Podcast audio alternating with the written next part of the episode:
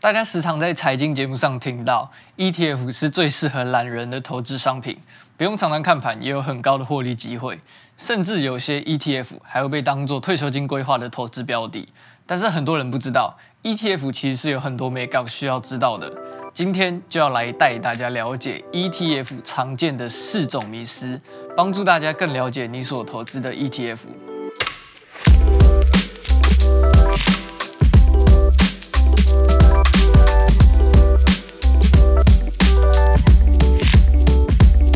大家好，欢迎来到投资小学堂，我是你的主持人 H 编，今天来和大家分享 ETF 的四种迷思。ETF 这样的投资商品，对某一些人来说，可能还是非常陌生的，可能只知道是一种包含一大堆股票的被动指数型基金，但这样的解释只对了一半。ETF 的确是依据某个指数进行追踪，然后买进很多标的的基金，但是并不代表里头的组成成分只会有现货股票而已。那里面还有可能是什么嘞？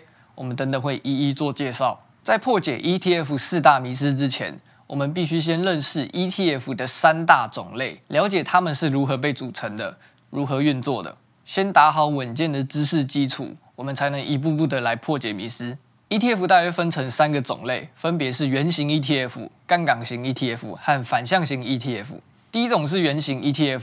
对于一般散户来说，这是最常接触到的 ETF，像是元大台湾五十零零五零、元大高股息零零五六、国泰台湾五 G Plus 零零八八一，这些都是属于原型 ETF。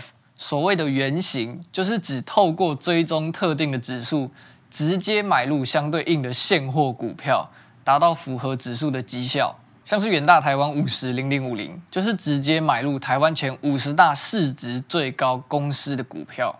国泰的台湾五 G Plus 就是直接买入台湾五 G 相关的科技个股，因为是直接追踪各家股票表现所得出的指数，所以券商维运的成本比较低，手续费对小资的投资人来说也比较友善，而且涨跌幅还是一天一天累积，就跟一般的单一个股一样。这样的原型 ETF 就过往的数据来看，普遍都是稳定成长的状态，操作方式就比较适合长期持有。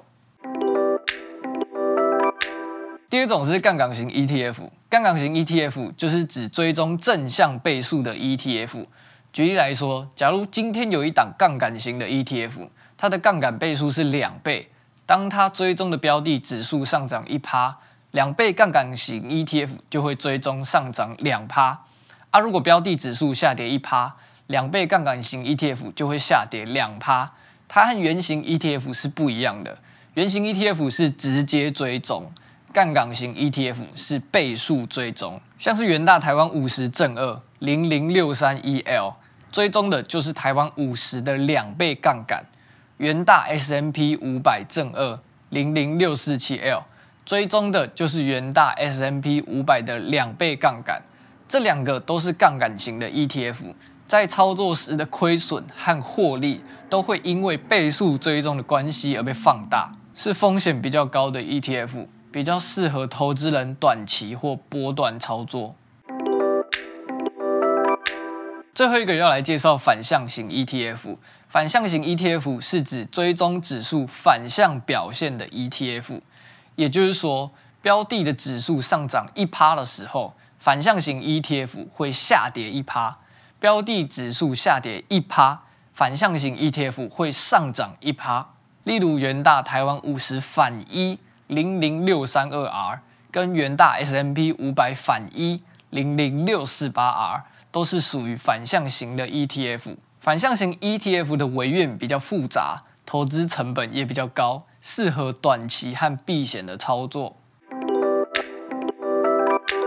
好，我们现在认识了 ETF 的三个种类，接下来要告诉大家，在买原型 ETF 以外的 ETF 之前，你要先知道的四个迷失，不要匆匆忙忙的就进场，然后被当韭菜割啊！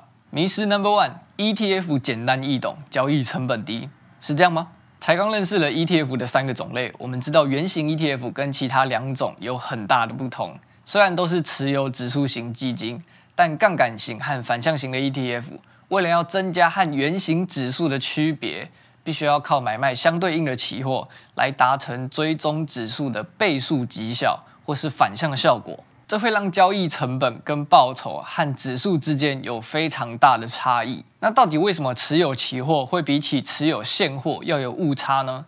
因为杠杆和反向型的 ETF 是倍数或者反向，ETF 的经理人需要用期货来不断调整，来达到模拟指数的绩效。这也表示持有成分必须经历频繁的调整，长期下来自然就会产生大量的额外成本，进一步就会慢慢吃掉 ETF 本身的净值。迷思 Number Two，股价早晚会回来，只要是 ETF 就适合长期持有。是这样吗？有很多的投资人都以为买进 ETF 之后，就算是股价下跌，只要不卖出的话，价格迟早会再涨回来。但是，但是这样的投资观念是大错特错的。因为事实上，杠杆型和反向型的 ETF 并不是持有股票，而是持有期货。这样的 ETF 不止交易成本高，还会有期货合约到期的波动风险，很有可能出现绩效偏离的惨况，一点也不适合长期持有。所以在你买进 ETF 之前，一定要先清楚分辨 ETF 的来历和性质，不然啊，真的是不知不觉的情况下就赔钱了。迷失 Number Three：ETF 风险低，不太需要设定停损停利。这个迷失只对了一半。在股市中，涨跌是常态，但对于长期投资原型 ETF 的散户来说，除非是出现了大型的系统性风险。不然，大多时间都是不需要做停损停利的，反而可以透过定期定额的方式来分批买进，降低平均成本跟风险。不过相反的，用来短线操作或是避险的杠杆型、反向型 ETF，却不能因为套牢就转变成长期投资，是有很大的可能会越套越牢的。所以在买入之前，最好还是先设定好停损停利点。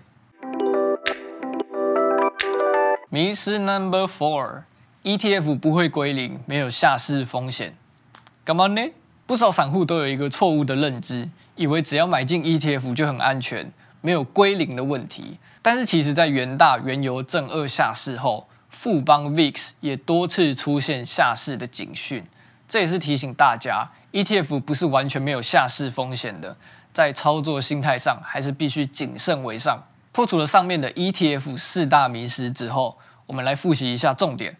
第一，不是每种 ETF 都适合长期持有，杠杆型和反向型 ETF 是比较适合做短期操作的。第二，杠杆和反向型的 ETF 持有的是期货，不是股票，交易成本高，还会有合约到期的风险，操作的时候要非常小心。